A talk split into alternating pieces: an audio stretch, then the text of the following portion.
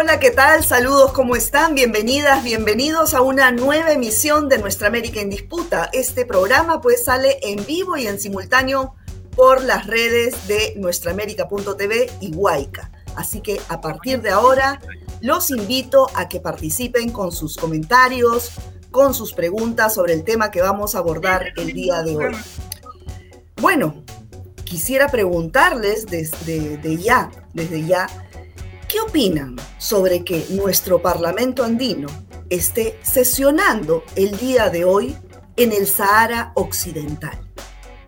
Así es, al otro lado del mundo, en uno de los territorios más inhóspitos, que además está ocupado militarmente por el gobierno marroquí, que se encuentra en conflicto porque la eh, República Árabe Saharaui Democrática está desde hace 46 años intentando su independencia. Entonces, hasta el momento ese territorio está en conflicto, ocupado militarmente, como les comento, y ahí se encuentran nuestros parlamentarios, los representantes de eh, del Parlamento andino, como son los representantes de Chile, de Colombia, de Perú, algunos de Ecuador, obviamente la delegación boliviana desistió de ir como la ecuatoriana porque eh, si no saben pues tanto Ecuador, Bolivia y Perú son países que han reconocido la independencia de la República Árabe Saharaui Democrática. Entonces, eh, ¿qué hacen yendo contra, eh, rompiendo todo protocolo diplomático y yendo a esta zona en conflicto? Bueno, para que nos den más luces al respecto, sobre por qué eh, los parlamentarios decidieron estar ahí, sesionar desde el Sahara Occidental, en vez de estar viendo problemáticas locales, como por ejemplo compras conjuntas de medicamentos, de alimentos en plena crisis internacional y sobre todo como nos ha golpeado a nuestra región. Pero bueno, sobre esto vamos a conversar con dos invitados, uno desde Chile, él es Esteban Silva, activista, analista político, y Mocha García Naranjo, también activista eh, política, ex ministra de la Mujer, ex embajadora. Eh, muchas gracias a ambos por acompañarnos. Gracias a ti por invitarnos. Muchísimas gracias a ti también, Verónica, y al programa. Un saludo por la iniciativa y un saludo por la permanencia del programa, su impacto, su llegada. Un saludo a toda tu teleaudiencia. Gracias por la invitación. Bueno, gracias a ambos. Eh, yo quisiera, antes de, iniciar la entrevista, compartir con nuestra teleaudiencia este, el contexto histórico de lo que ocurre hace más de cinco décadas en este territorio del Sahara Occidental. Eh, veamos, adelante.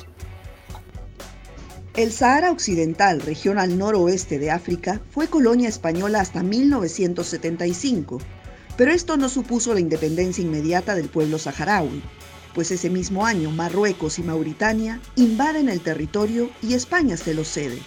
Este acuerdo no fue aceptado por el movimiento independentista del Sahara Occidental encabezado por el Frente Polisario, que declaró la República Árabe Saharaui Democrática en 1976. Desde entonces comenzó un enfrentamiento armado contra Marruecos y Mauritania, este último se retiró oficialmente en 1979, pero el conflicto con Marruecos continuó hasta 1991, cuando se alcanzó un alto al fuego avalado por las Naciones Unidas, que pidió un referendo de autodeterminación en el que los saharauis debían optar por la independencia o la integración con Marruecos. Referendo que hasta ahora no se logra concretar, pues Marruecos, que tiene invadido casi el 80% del territorio, apuesta por un régimen de autonomía de Sahara Occidental dentro de su país. La postura internacional se divide entre los que apuestan por el referendo de autodeterminación promovida por Naciones Unidas, los que apoyan la postura de Marruecos, entre ellos Alemania, Francia, Estados Unidos y España, y los que reconocen a la República Árabe Saharaui Democrática, que son 82 países, entre ellos Ecuador, Perú y Bolivia, países miembros del Parlamento andino. Bueno, ya con este contexto, eh, quería empezar contigo, Esteban. Eh, ¿qué es lo que ha pasado aquí? ¿Por qué es que el Parlamento andino se encuentra sesionando en la ciudad eh, tomada militarmente, la ciudad de Aouin, en el Sahara Occidental? Bueno, como yo creo que el video que acabamos de ver es bien eh, claro en, darnos el contexto de lo que vamos a hablar. Eh, y más bien eh, responderte haciéndose preguntas. ¿Por qué un parlamento de integración ¿no? Sudamericano de dimensión andina, como es el parlamento andino, sesiona fuera del continente latinoamericano por primera vez en otro continente. Eh, invitado y financiado de manera completa los viajes, el viaje de ellos, ahí estamos viendo las imágenes, ¿no? el viaje, los tiquetes en avión, la estadía, eh, su propio trabajo en otro continente y en un financiado por Marruecos, por, el, por la monarquía marroquí, ¿no? Eh, y no en territorio marroquí, sino que en un territorio que ocupa ilegalmente Marruecos, ¿no? Eh, ilegalmente y por la fuerza, militarmente, además viola los derechos humanos de la población saharaui en esa ciudad que se llama El Ayun, que es una ciudad saharaui. ¿Y por qué lo hace? Esa es la primera pregunta. ¿Por qué este viaje de propaganda política, de este viaje de las mil de una noche, ¿no? de parlamentarias y parlamentarios de un, de un parlamento que tampoco tiene facultades para esto? Eh, y la respuesta es evidente, es que los directivos, lamentablemente, del Parlamento andino se han subordinado a eh, los intereses del Estado de Marruecos, que le interesa demostrar con este tipo de desplazamiento, financiando desplazamientos de parlamentarias y parlamentarios andinos, pero que no es todo el Parlamento andino, porque ya hay un país completo que se abstuvo, todos sus parlamentarios y todas, de asistir, por lo tanto ya no es el Parlamento andino, y también hay parlamentarias y parlamentarios eh, ecuatorianos y ecuatorianas que no fueron, y también quiero que se sepa que Chile solo fueron dos parlamentarios de Chile, de cinco.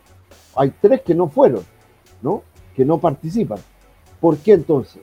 En síntesis, es porque eh, con, con la, esta sesión se busca lamentablemente legitimar una ocupación colonialista ilegal de un territorio que no pertenece a Marruecos.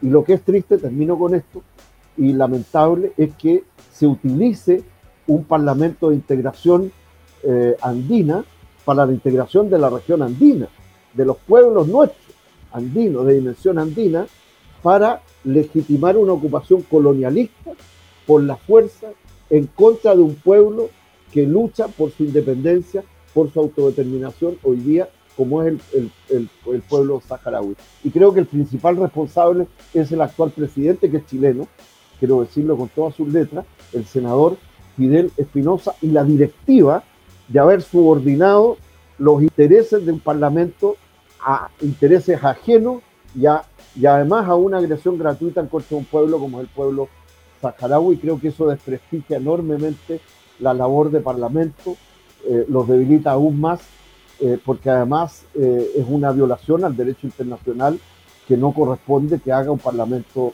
como el Parlamento andino. Así es. Mocha, tú tengo entendido, estuviste hace unas dos semanas en Colombia en el marco de, aparece, ah, no, regresó la imagen. Ahí está. Sí, te decía Mocha, tú hace un par de semanas estuviste en Colombia, ¿no? En el, en el, marco de la segunda vuelta electoral que ganó Gustavo Petro, y ahí hiciste junto a la plataforma latinoamericana y caribeña de solidaridad con el pueblo saharaui eh, un pedido, ¿no? Al, a todos los eh, las delegaciones de los parlamentarios y de los países, advirtiendo de lo, lo que iba a pasar, porque ellos esta delegación del Parlamento andino ha viajado recién el 4 de julio pasado, pero tú ya lo habías advertido para intentar que esto no ocurriese. Sin embargo, eh, ¿qué fue lo que pasó ahí? ¿Cuál fue la reacción de los diferentes representantes de los países integrantes del Parlamento andino.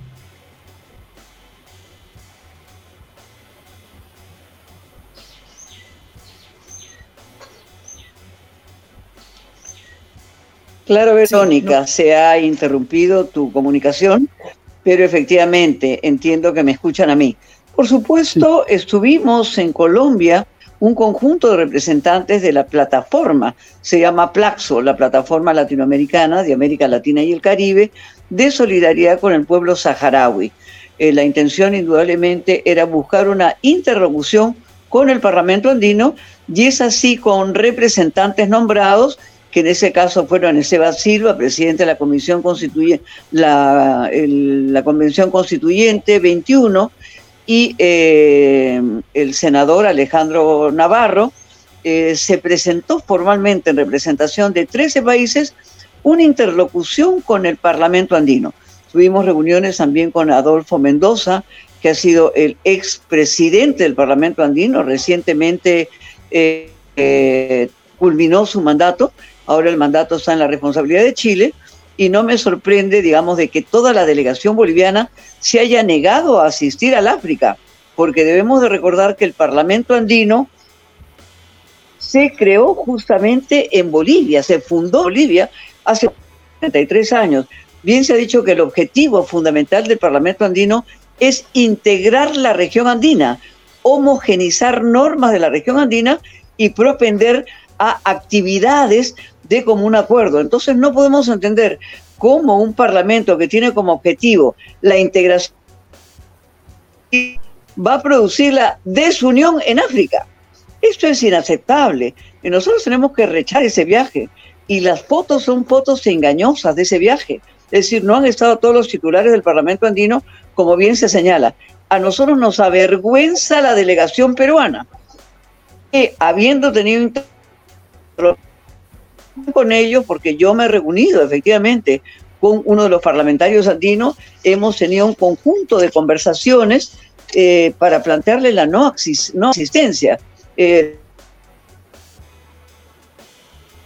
si hay un problema con delantera que se ven de las fotos son ellos. Ese otro señora de señoritas. Ay, qué lástima. Eh, solo hay un pequeño grupo asistiendo, porque bien se ha dicho que hay parlamentarios que han tomado total conciencia en que esto es... Sí, a ver, Entonces, eh, creo que hay un pequeño problema, eh, Mocha, con tu internet. Mientras que lo solucionas, eh, quería preguntarle a Esteban sobre, sí, claro, lo, lo, que mencionabas hace un momento, el presidente del Parlamento andino, el, el chileno Fidel Espinosa, eh, ha sido prácticamente el, que ha armado este tour, por así llamarlo, de, las delegaciones del Parlamento andino hacia, hacia el Sahara Occidental. Pero más allá pues de, hipotecar la, soberanía, la, eh, digamos, la representación de sus países, porque acá no están representando los intereses de los países, sino parece que intereses particulares, ¿no? Porque eh, tanto Perú, Colombia, perdón, eh, Perú, Ecuador y Bolivia han reconocido a, la República Árabe eh, Saharaui como, como independiente. Ahora, si bien pues hay 82 países que sí lo han, los han reconocido como independiente, hay otros que, ah, que todavía están esperando, digamos, la posición de, de las Naciones Unidas para que haya un, um, referendo, digamos, de autodeterminación, ¿no? Y hay otro grupo con, donde está Estados Unidos, Alemania e incluso España, hace unos meses, en, marzo pasado, el presidente español eh, cambió la posición de, del país frente a, este conflicto, porque hasta antes ellos también apostaban por un referendo, pero el señor Sánchez en marzo decidió a apoyar la posición marroquí. ¿Por qué crees que está pasando esto? ¿Qué intereses hay detrás de todo esto? Primero creo que es importante señalarle a las personas que nos escuchan, a propósito de lo que señalaba Mocha respecto del rol de los parlamentos, como el caso del Parlamento andino, que tiene como objetivo armonizar eh, y generar procesos de integración, no de división, y menos de prestarse un grupo, porque insisto, esto no es todo el Parlamento andino, ¿no? Eh, a menos que quieran liquidarlo, ¿no? habiendo hecho una, una, una operación de esta naturaleza de tamaña y política y de agresión al derecho internacional. Eh, pero en primer lugar quiero señalar que en el, en el Sáhara Occidental, eh, como tú bien señalabas primero el reportaje, hay una parte importante que está lamentablemente bajo ¿no? una ocupación militar eh, por parte de Marruecos, que son las ciudades costeras saharaui, una de ellas es el Ayun, que es la capital, que está cautiva ¿no? Eh, por fuerzas militares. Y, en las imágenes que se han mostrado ¿no? de estos parlamentarios yendo a, al Ayun ocupado, no se muestra la represión en contra de la población saharaui que ocurre todos los días. Eh, violaciones, detenidos desaparecidos, o sea, una violación sistemática a los derechos de un pueblo como el pueblo saharaui. Segundo, todos los países, fíjense lo que digo, eh, incluyendo eh, Estados Unidos, porque el reconocimiento de la supuesta autonomía o soberanía de Marruecos en el Sáhara lo hizo por Twitter Donald Trump y no ha sido ratificado por las administraciones norteamericanas actuales. Quiero decir lo siguiente, el derecho internacional vigente, el establecido por Naciones Unidas, ¿no? Eh, por la Corte de la Haya también, respecto del territorio ¿no? Eh, del Sáhara Occidental vigente y actual, es que eh, se trata el Sáhara Occidental de un territorio, lo dice la Cuarta Comisión de Descolonización de Naciones Unidas, no yo ni ninguno de los países, los que, que, que son aliados de Marruecos, ¿no? como Israel en particular eh, y, otros pocos aliados de Marruecos en este desconocimiento del derecho internacional, eh, señala lo siguiente, señala que se trata de un territorio, las Naciones Unidas, ¿no? Eh, no autónomo, la cuarta comisión de Naciones Unidas de descolonización, pendiente de descolonización. Ese es el estado actual ¿no? desde el punto de vista del derecho internacional del Sáhara Occidental. Y además de eso, hay un conjunto de resoluciones de Naciones Unidas, incluso una, eh, lo que se llama la misión de Naciones Unidas para el referéndum del Sahara Occidental, constituida por la ONU. O sea, hasta su propio nombre indica su propósito, realizar un referéndum de autodeterminación para que sean las y los saharauis quienes definan su propio camino y destino respecto de su independencia o una eventual ¿no? Eh, relación autonómica con el reino de Marruecos. Y eso no se, ha, no se ha podido realizar por el bloqueo sistemático de Marruecos a la legalidad internacional, es decir, al cumplimiento de esto. Y finalmente, creo que es muy importante saber que hoy día hay guerra. Esta es una zona que está en guerra. Es de, desde el 2020 en que Marruecos violó unilateralmente los acuerdos de cese al fuego, después de seguir bloqueando los acuerdos por más de 29 años, los acuerdos internacionales, que no solo están establecidos por la ONU, sino también por la Unión Africana. La República Saharaui es parte de la Unión Africana y Marruecos también recientemente. O sea, Marruecos acepta que existe la República Saharaui en, en el seno de la Unión Africana y lo intenta negar comprándose parlamentos o comprándose voluntades con viajecitos con todo incluido, quién sabe qué cosa más, qué cosa más vergonzosa, ¿no? Desde el punto de vista de una zona que está sufriendo una guerra, de un pueblo que lucha por su libertad y por su independencia y por existir siquiera frente a la violación de derechos humanos perpetrada por una monarquía de carácter feudal, ¿no? Violadora de derechos humanos. Entonces, en síntesis, creo que eh, este, este es un tema que está en disputa, que es entre el derecho internacional, el que se cumpla el derecho y las resoluciones de las propias Naciones Unidas, o eh, que se use solamente la fuerza. Y para eso Marruecos lo que hace es la política del cheque, es decir, costar, comprar conciencia, buscar eh, confundir a la opinión pública, en este caso a países como los nuestros, que siempre han estado desde su constitución como Estados-naciones, toda América Latina y el Caribe, ¿no? por eh, la autodeterminación de los pueblos, por la independencia y que hemos sido, por de pronto luchamos juntos contra el colonialismo español eh, en, nuestra, en nuestra tierra, nuestra latinoamericana, y que somos solidarios con las causas de descolonización del mundo, las que siguen pendientes, como es el caso del el Sáhara Occidental. Entonces, aquí estamos frente a una cosa en que es un conflicto entre los principios del derecho internacional y de las Naciones Unidas y además la defensa de los derechos humanos del pueblo saharaui versus el ponerse detrás de una monarquía que las viola y que ocupa ilegalmente un territorio que no le pertenece. Así es.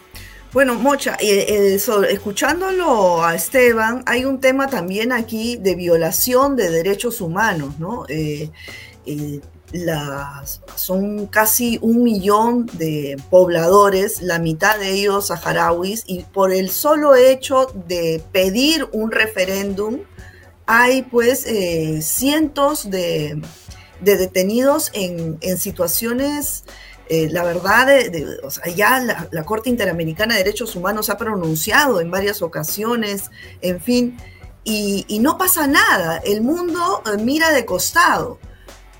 Hace, como le, comentaba, mientras que arreglabas tu señal, hace unos meses, en marzo pasado, el gobierno español decidió cambiar de posición, porque hasta antes ellos también apostaban por un referéndum apostaban por la posición de Naciones Unidas. Sin embargo, el presidente Sánchez decidió darle su apoyo al gobierno marroquí. ¿Por qué crees que ha pasado esto, este, este último interés, 46 años olvidado este conflicto y recién hace unos meses nuevamente sale, eh, digamos, a la palestra con, con políticos de diversos países interesados en que esto pase a Marruecos? ¿Qué hay detrás de todo esto? Bueno, detrás de todo esto hay un nuevo alineamiento mundial. Es decir, Marruecos se pretende el gendarme africano y efectivamente hace alianza con otra monarquía. Y esto busca efectivamente en el marco de las orientaciones de la OTAN y sucesiones que recién se acaban de producir en la semana pasada en Madrid, una nueva estrategia mundial de alineamiento internacional. Nosotros estamos a favor de un alineamiento que implique una multipolaridad y en esa multipolaridad indudablemente eh, los diferentes continentes tenemos una importantísima articulación que debe mantenerse, pero debe mantenerse contra la guerra, contra OTAN, contra efectivamente los gendarmes del mundo que se pretenden control sobre las naciones. Pero quizás algo más sencillo para que lo atiendan nuestros países. El Perú es un país milenario y en ese país milenario hace 242 años que ya Tupac Amaru se levantó contra la colonia. Y efectivamente para nosotros es importantísima una política anticolonial frente a las monarquías, el derecho a la autodeterminación de los pueblos.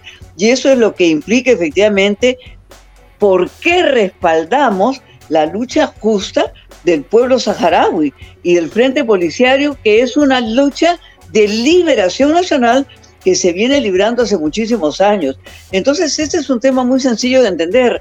Nosotros no podemos aceptar en el siglo XXI colonización, esclavitud, dependencia de gendarmes, de monarquías. Nosotros somos un país republicano y la lucha antimonárquica, anticolonia, antiesclavitud ha llegado a su término durante siglos y décadas ya. Esto no lo logra un pueblo que es importante porque es de los últimos pueblos en el caso del mundo que son colonias aún. Entonces hay que acabar con esta situación. Y es importante señalar algo que si bien es cierto lo ha dicho Esteban, quiero dar una precisión. Eh, la Unión Africana reconoció antes a la República Árabe Saharaui que a Marruecos. O sea, tiene una pertenencia mayor a la Unión Africana. Entonces, esto es una cosa que tiene que respetarse. Lo que pasa es que nosotros estamos en un contexto de una guerra que se produce de Rusia contra la OTAN, contra Europa, contra Estados Unidos en el territorio de Ucrania. Y efectivamente hay un alineamiento indudablemente español, marroquí, de Estados Unidos y de Alemania en una lógica de la OTAN agresiva y de gendarme mundial en la lógica de defender una estrategia unipolar. Nosotros queremos para América Latina, para los pueblos africanos, para los no alineados, un mundo multipolar, un mundo de convivencia, un mundo sin guerra, un mundo en donde levantemos la paz.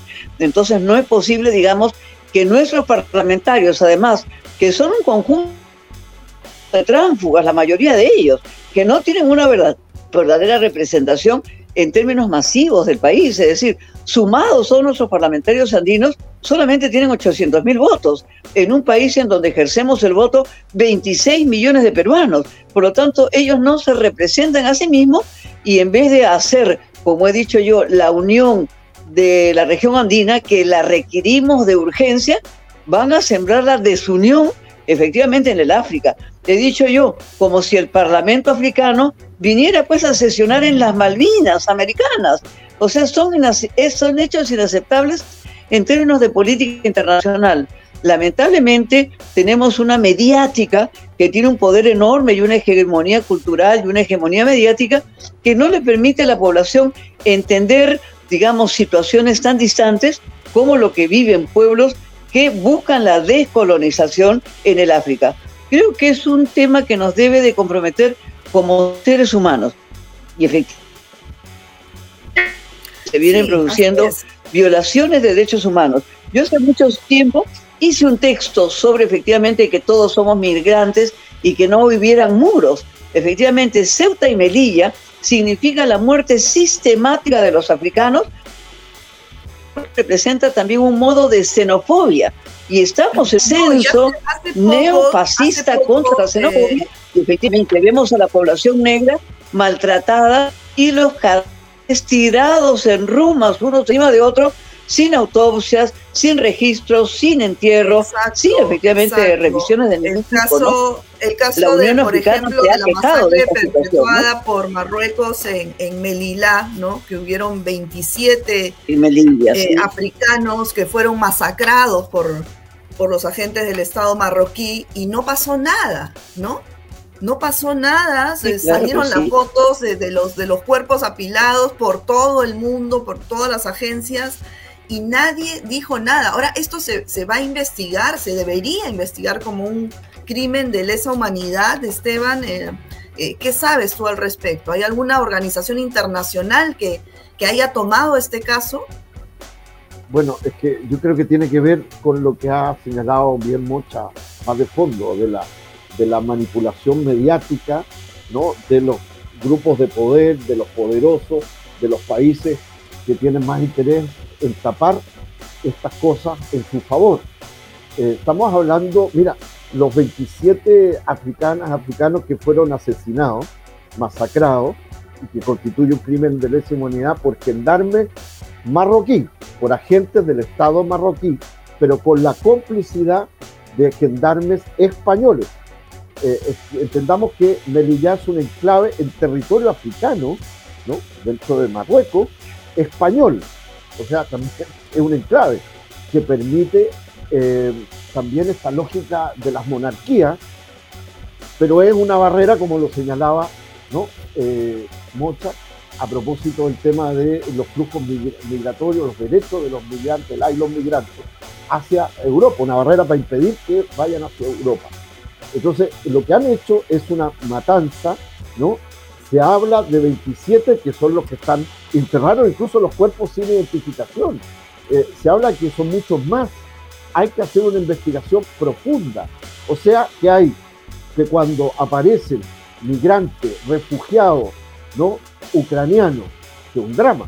El refugio, los desplazados en las guerras de cualquier signo, es un drama, por supuesto, humano. ¿no? Ahí uno ve todos los medios de comunicación, particularmente los europeos, pero también los que rebotan en nuestros países, mucha preocupación, sensibilidad, pero, y, o sea que no es lo mismo cuando asesinan a migrantes africanos, ¿no? Y uno ve esa escena dramática de golpearlos incluso cuando ya están inconscientes o quebrarlos, porque no solo asesinaron a uno, eh, dejaron con quebraduras múltiples, fracturas, heridas a mucho más eh, migrantes. Fue, fue una carnicería, pero fue una barbaridad. Y incluso en la cumbre de la OTAN, el señor Sánchez Castejón, el mismo que tú has mencionado, que se dio vuelta de carnero con la posición española, que tiene una responsabilidad como es potencia ocupante colonialista del Sáhara Occidental en su proceso de colonización. O sea, que está negando la responsabilidad que le asigna el derecho internacional a España, ¿no? Y que, y que tampoco tiene el apoyo de toda de la mayoría de España con esta posición que se dio vuelta. Pero vuelvo a, Sánchez Castejón, al día siguiente, perdón, en la cumbre, unos días después de esta masacre, eh, en la cumbre de la OTAN, el mismo Sánchez Castejón señaló que era parte de la guerra, como la, misma que menciona como contexto Mocha, ¿no? Era parte de la guerra de la OTAN, porque España es parte de la OTAN, ¿no? Proteger su frontera sur y que uno de los recursos de los ataques contra su país que se usaban son los migrantes. Es decir, lo han colocado en la lógica de la guerra y han justificado, por eso callan a una barbarie de esta naturaleza que espero sea investigada, ¿no? Eh, por así es, así tribunales internacionales. lamentablemente la justicia hay que seguir buscándola de todas maneras. De todas maneras. Y estos eh, crímenes de lesa humanidad, pues, no prescriben, felizmente. Ahora, yo eh, se nos acabó el tiempo, pero quería eh, cerrar el, programa, compartir con ustedes estas imágenes em, que salieron en, un Twitter hace unos días del pueblo saharaui que normalmente vive en represión, pero acá, como, como vemos, eh, aprovecharon la visita de, de, un representante de Naciones Unidas. De Estados Unidos, por eso no. Y de Estados Unidos para poder, para poder salir a las calles a protestar y a solicitar su referéndum para eh, finalmente, pues, votar por un uh, por ser un, país independiente. ese es el Ayun, esa es la capital saharaui ocupada. Exacto, ¿dónde? A sesionar este, este grupete. Eh, Exacto, ahí, ahí están los parlamentarios A avalar esa represión eh, contra ese pueblo. Ese es el Ayun. Así es, así es. En esa ciudad donde hay. Y es importante señalar donde hay cientos de miles de pobladores saharauis pidiendo su soberanía, ahí está el Parlamento andino sesionando, invitados por los invasores, por el gobierno marroquí. Entonces, qué vergüenza, qué vergüenza eso, como bien dice Mocha, no solamente es un problema diplomático por la posición de los países integrantes del Parlamento andino, sino es eh, eh, eh, realmente son eh, tontos útiles que además van en representación de nuestros países. Eso es lo peor, o sea, no van como, como personas este, naturales, van representando a nuestros países. Entonces, ¿qué va a pasar, Mocha, eh, ya para cerrar? ¿Qué va a pasar? En nuestros países se les va a sancionar, eh, va a haber algún tipo de, de informe oficial de, por, parte de los gobiernos de Ecuador, Bolivia y Perú disculpándose ante este bochornoso hecho, ¿qué crees que vaya a pasar? Bueno, yo he mandado una comunicación a la Cancillería y a Palacio de Gobierno justamente para que se rinda cuenta de esa situación porque la República Árabe Saharaui Democrática ha protestado por esa presencia del Parlamento andino, por supuesto, en la ciudad tomada. Eh, indudablemente la Cancillería no tiene mandato sobre el Parlamento andino porque es autónomo. Entonces no se le está rindiendo a nadie cuenta. Yo efectivamente dirigió la carta a la Presidencia de la República, en tanto es presidente de la República quien tiene mandato sobre las relaciones internacionales mucho más en un contexto en donde esta es una situación crítica, solamente estamos añadiendo conflicto a un mundo ya convulso que no necesita, digamos, más... Eh, sino efectivamente luchar nuevamente por el desarme, por un mundo de paz, por otras situaciones, ¿no? Nosotros esperamos que la Cancillería responda, que los parlamentarios rindan Eh, Transparencia acaba de hacer un informe sobre, digamos, la percepción de corrupción que se tiene sobre nuestro Parlamento de la República. Exijo que haya un análisis también sobre la percepción de corrupción que hay en nuestros representantes del Parlamento andino. Se habla de las ofertas que se le vienen haciendo, ofertas de espaldas al país que la nación entera no conoce. Esto tenemos que exigir que sea investigado, que se rinda cuenta pública y efectivamente pedimos a la prensa que intervenga en exigirle cuentas a los parlamentarios andinos que efectivamente vienen de una larga data de transfugismo eh, quien ha encabezado la delegación, viene de haber salido de la cárcel, tiene acusaciones, ha tenido que dejar el cargo de ministro de Agricultura y regresar a su curul de manera cómoda, generando un conflicto también en donde se legitima una ocupación militar. Es inaceptable que hay que rechazar. Así es.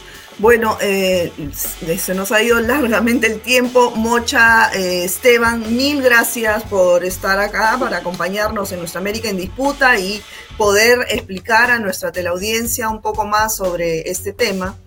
Nosotros también esperamos que cuando regresen de su paseo los parlamentarios los que se fueron, ¿no? Los chilenos que se fueron, porque algunos, como bien dijo Esteban, no decidieron no participar. ¿no? Eh, toda la delegación peruana, por supuesto, está allá. Los colombianos también. Entonces, bueno, habrá que pedirles explicaciones cuando regresen. Muchas gracias.